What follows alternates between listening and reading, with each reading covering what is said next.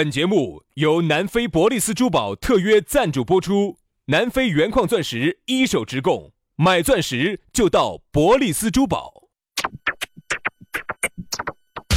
南腔北调，嬉笑怒骂，却不油嘴滑舌，街头巷尾，国内国际，带你上天入地，针砭时弊，评说古今，但不信口开河。喜笑颜开，横眉怒对，只求琴瑟和鸣。洋芋摆巴士，给你摆点儿老式龙门阵。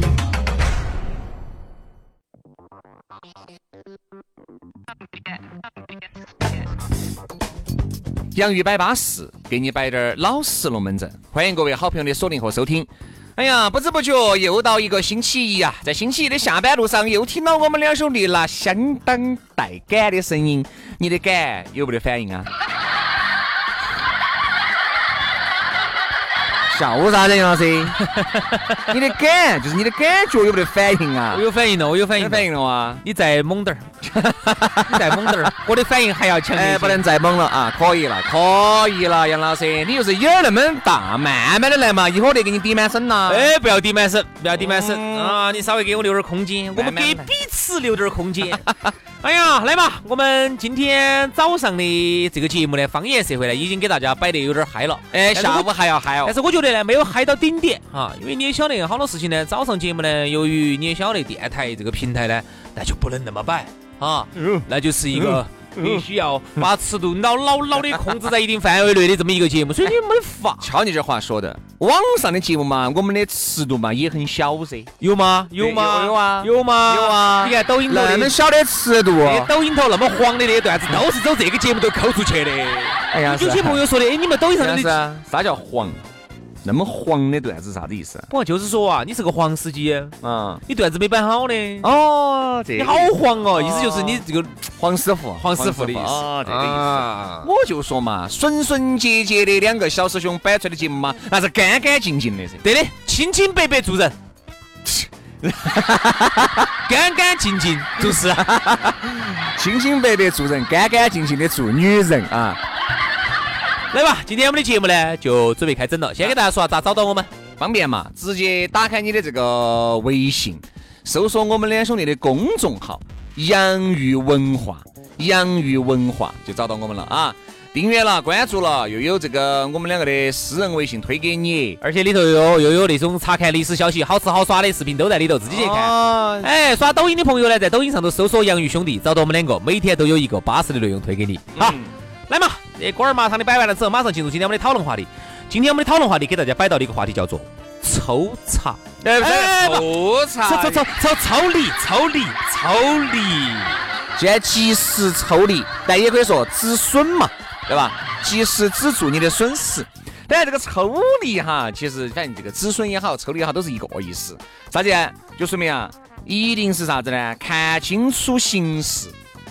不对，马上撤退，对不对嘛？你不能够在一条船上全把汗死完的。对，有些时候呢，包括有些女娃娃哈，嗯，她呃不跟你分手，并不是你有好好，并不是她有多么多么的爱你，而是她觉得她自己已经付出了这么多了。嗯哼，如果现在止损了啊，现在抽离了啊，现在跟你两个结学了，那么舒服了，她前头的这些付出哈。就白付出了，这是很多人的一个想法，对不对？你看嘛，有些女的哪怕就遇到个渣男啊，但是呢，由于你们两个在一起的已经有两三年了，这两三年呢，你年龄老大不小了，对不对嘛？比如可能对于他来说呢，男的二十八了，你呢也二十七了，嚯，在你几年了呢？有两年了嘛，炮火连天，你不就是 啥意思啊？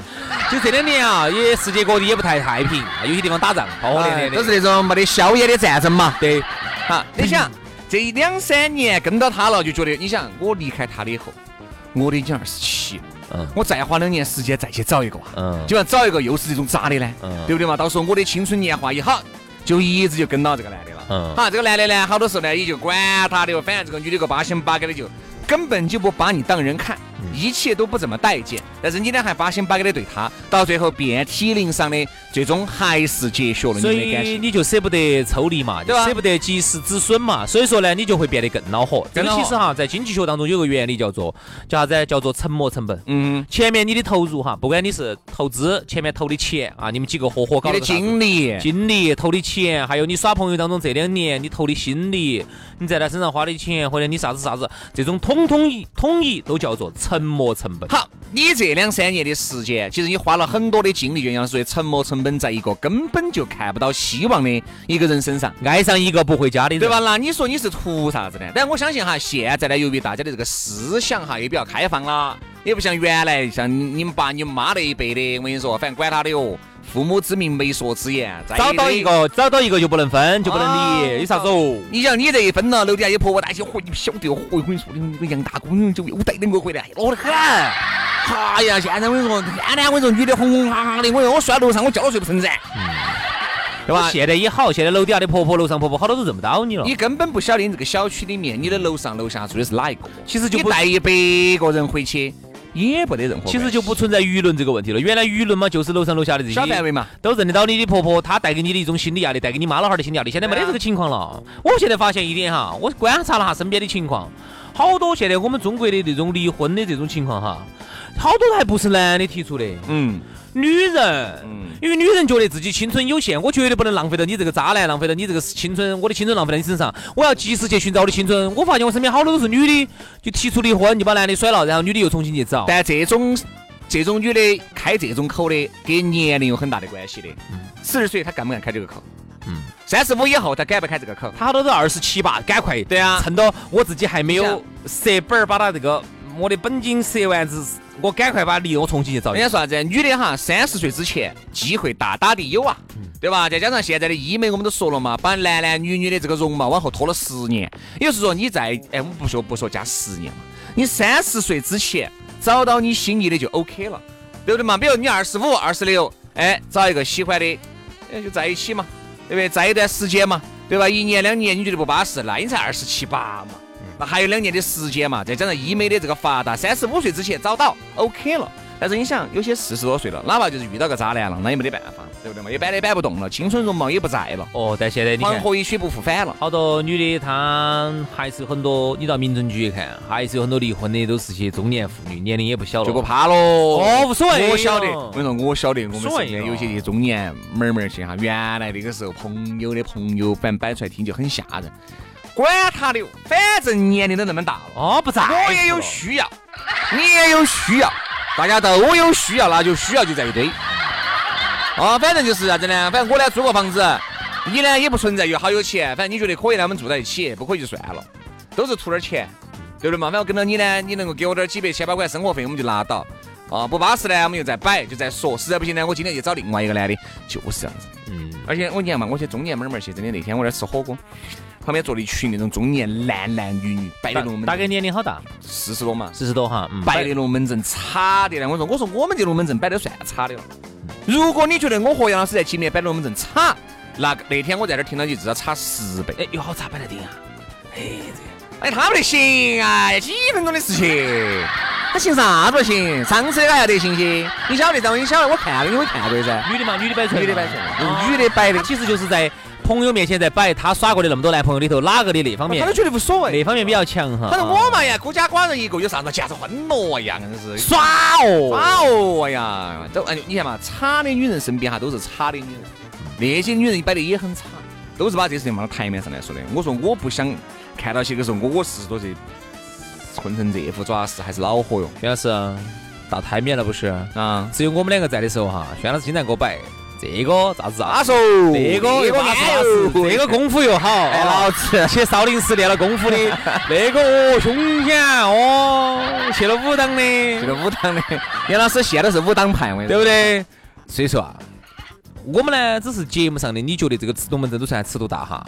你是没听过我轩老师下来，我们两个私下摆的龙门阵。其实我们的尺度比起那些尺度，哎呀，晓得多，杨老师，真的，你不要觉得人外有人，天外有天哎，，那是肯定的嘛。真的是啊。有时候我觉得啊，好多事情呢，遇到这种现在女的尺度哈，龙门阵摆尺度也很大。对吧？及时止损就很好了。就像男的也是，比如男的喜欢一个女的啊，这个女的很有可能这个男的长得不怎么样，但这个女的呢，由于她可能外表啊各方面都很巴适，你呢又觉得她长得真的太巴适了，身边的朋友都在说，哎，老李，你这个女朋友巴适，哎，你幸福。这种龙门阵不绝于耳的时候，比如说哪怕这个女的她各方面都是不好的，但就由于你陶醉在其中，你无法及时抽离，无法及时止损，多的都去了。嗯。所以啊，对吧？不容易啊。那说到止损呢，我觉得肯定还是要摆点跟钱有关系。来刚才我们摆的跟男女有关系的哈，大家喜欢听。我说下跟钱有关系的，我记得我自己的一次亲身经历，当时是哪一年的事情？就前几年嘛，买股票啊，一五一六年的事情。对，当时呢，呃，我记得股市一六年那次好像是上到四千四千多点了的，四千八哇还是四千六？股市最行的时候是好多点？六千点哇？六千一百多点嘛？啊，六千六千一百三十多点吧？嗯，那个是当时零零几年那次事情哇？嗯嗯嗯。啊，对，那次那次大涨，我晓得那次事情。那次是很多人挣了钱。对，然后一五年那一次呢，当时呢是四千八百多点嘛，是具体我好多我是记不到了，因为没关没咋关注这个大盘这个事情。嗯。好，然后后头呢，当时呢我是买的基金进去，基金进去之后呢，然后就开始垮丝，红红红的一轮一轮的往底下垮。一直垮到好多呢？垮到三千六的时候，当时我就心头就有点很恼火。那段时间，当时就有个妹儿给我打电话。做这方面的投资的一个妹儿就提醒我哈，哎，郭老官，他说你这个三千六百点了，还不跑哦，还不止损哦，啊，你这个单发，哎哎，你懂得起。我当时心头好恼火。然后呢，另外又觉得还是可以，还有再涨上去的可能性。对，因为那个时候哈，老给你发布救市的信息，老救市，老救市。其实这个我们心头很清楚，老发布救市的时候，其实就是有些人觉得可以就可以接飘了。不补仓的时候，你不得呀，那不就把你，嘎，你懂的噻。好，然后当时呢，我就一直在鼓励我自己。我当时就想到了一个事情，你投了好多进去嘛？这么我当时投了可能八九千吧。嚯！哦，杨老师，那你那次如果真的是飘上去了噻，你还坐到这儿主持节目哦？真的，真的，真的。如果我当时那次真的是涨上去的话，我现在财务自由了。买两个买两个花卷馒头自由了，对不对？好，当时我就一直用一个一个案例来鼓励我自己。就是人家经常说讲那个投资里头有个原理，就叫啥子？叫如果鳄鱼把你的一只脚给你咬到起了的话，嗯，如果你不及时止损的话，哈，就有可能把你整个人就给你拖下去了，就给你吃了。嗯，不咋办？只有止损噻，把脚不要了噻，就该跑的跑了嘛。三千六百点，我当时记得我正好我就把它全部清空了。好，当时三千六百点，你觉得很低吗？哼，跟今天二千四百多点比一下，我跟你说，你等嘛，你等嘛，等十年有这个可能啊，等十年又继续再回上去，也不是。按照七八年一个牛市的话，哈，我觉得再等个三五年，五年可能能等到一个牛市，可能你能解套，嗯啊。所以说你看嘛。三千六百点，当时你就觉得已经很低了嘛？现在如果如果现在大盘能够涨到三千六百点，我跟你说，这个社会都沸腾了，又冲进去了。我们又再说一个，杨老师那个是自己的亲身经历嘛？你身边难免也有这种人哈，不缺。你不止损，啥情况？比如说你们几个人开个餐饮店，就开个火锅店嘛，比如开个火锅店，你们三个人、四个人啊，你们呢？比如说一个人投资了三四十万，对吧？还是一百多万的火锅店，还是像模像样了。但是呢，你想哈哈。你走刚开始开那一两个月肯定生意好噻，身边的朋友三四都来凑齐。好，但是你后面一直亏亏亏亏亏亏了有一年了，你觉得你还不把它关了？嗯，你还在这等到久了，明年肯定就对了。明年啊，明年对了噻，那啥子都对了。你因为你想你前面都没有对，因为你的管理层各种，你们三个根本都不会咋个样子做餐饮的，对吧？啥子不懂的，就凭你们三个那种还在上班的，一人有点小钱，拿个二三十万来做个餐饮，你凭啥子让这个火锅店觉得它能够沸腾？你凭啥子认为新的一年就能变好？哎，对呀，你凭啥子呢？你们三个原因噻，又不懂管理，又不懂营销，又不懂技术，啥子都不懂。就要及时止损了，那个时候该把铺子打出去要打出去了，该变卖这些锅碗瓢盆的就要把它变卖了，对不？到最后你啥子都不得，及时抽离吧，及时抽离呀。好多事情投资啊，就是啥子呢？你还没有，你永远一投资都跟你说的是投资有风险。嗯，哪有啥投资不得风险的呢？哎，你们 R 一 R 二就不得风险，理财产品那个来得慢的嘛。你要想一口吃个金娃娃，你就只有往。最高的 R 几点十的，嗯，没有更高的，有高的。啊我一般都不会捧这么高的。你去嘛？我一般现在如果你要稳当的话，你买个定期嘛，或者买国债嘛。哦。啊，这就不得垮。你知道银行还在，你你照着工商银行这种买噻，宇宙第一大行买噻，咋会垮呢？好，只要银行不垮，你相信我，那个定期永远到时候就钱就取得到给你。所以说，这个就其实就没啥子风险啊。但是呢，你又带来另外来得慢嘛，你又带来了另外一种风险啊。由于每年，比如说我们的货币超发，或者说啊通胀嘛，这儿又降准了，降了准了又超发货币了，又降呃，然后又有通胀了。那么你好多年以后，你当年的一万块钱，你实际购买力可能就当得到原来的一半都当不到了，你还是有风险。所以任何事情都有风险，包括耍朋友也有风险，投资也有风险。那么该抽离的时候哈，我觉得其实人就是啥子，舍不得。对，就是因为觉得我前头投入了那么多，比如说你看像你刚刚说那个开馆子。几个人拿了三四十万，斗了一百多万，开了一家馆子，一百多万说没得就没得了。你你觉得亏得起？哎，那三四十万不是钱啊，那些不是大风刮下来的呀，对不对嘛？所以说你看这个刚才说的是餐饮，你朋友也是啊。比如如果你身边有些朋友，你走一接触的时候，人家就是有有有专门要图你啥子东西的，你又晓得的。对于你可能你们默默无言走了那么一两年，你还觉得这个朋友还是对，哎呀，有些人还是为我考虑，人家演出来的装出来，你心里面儿清，但是就因为时间又那么长了。反正对于我也没有什么太大的问题，你就反正就睁一只眼闭一只眼。但是我觉得这个是有问题的，嗯，就你们两个的友情本身就不纯粹了。你如果还跟两个继续下去，比如说已经挨到黄石了，啥子？他找我，哎呀，算了嘛，找我去六千块钱不还就不还了嘛，都朋友了。好，我跟你说，你不及时止损，以后你多了多少钱？嗯。一万两万多的，我跟你说，所以说你花一两千块钱看清楚一个朋友，我觉得是值得。嗯，及时止损嘛，止损。有些时候呢，亏滴点儿就亏滴点儿，但是呢，你就避免亏更多了。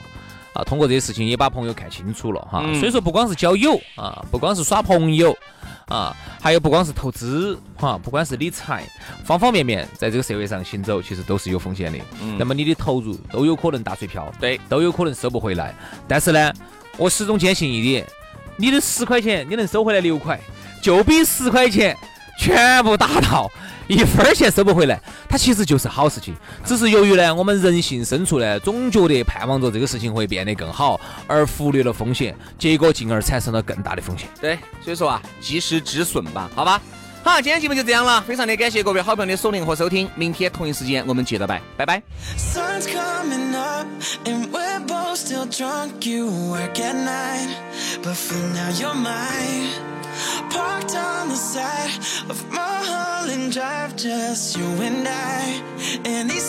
I.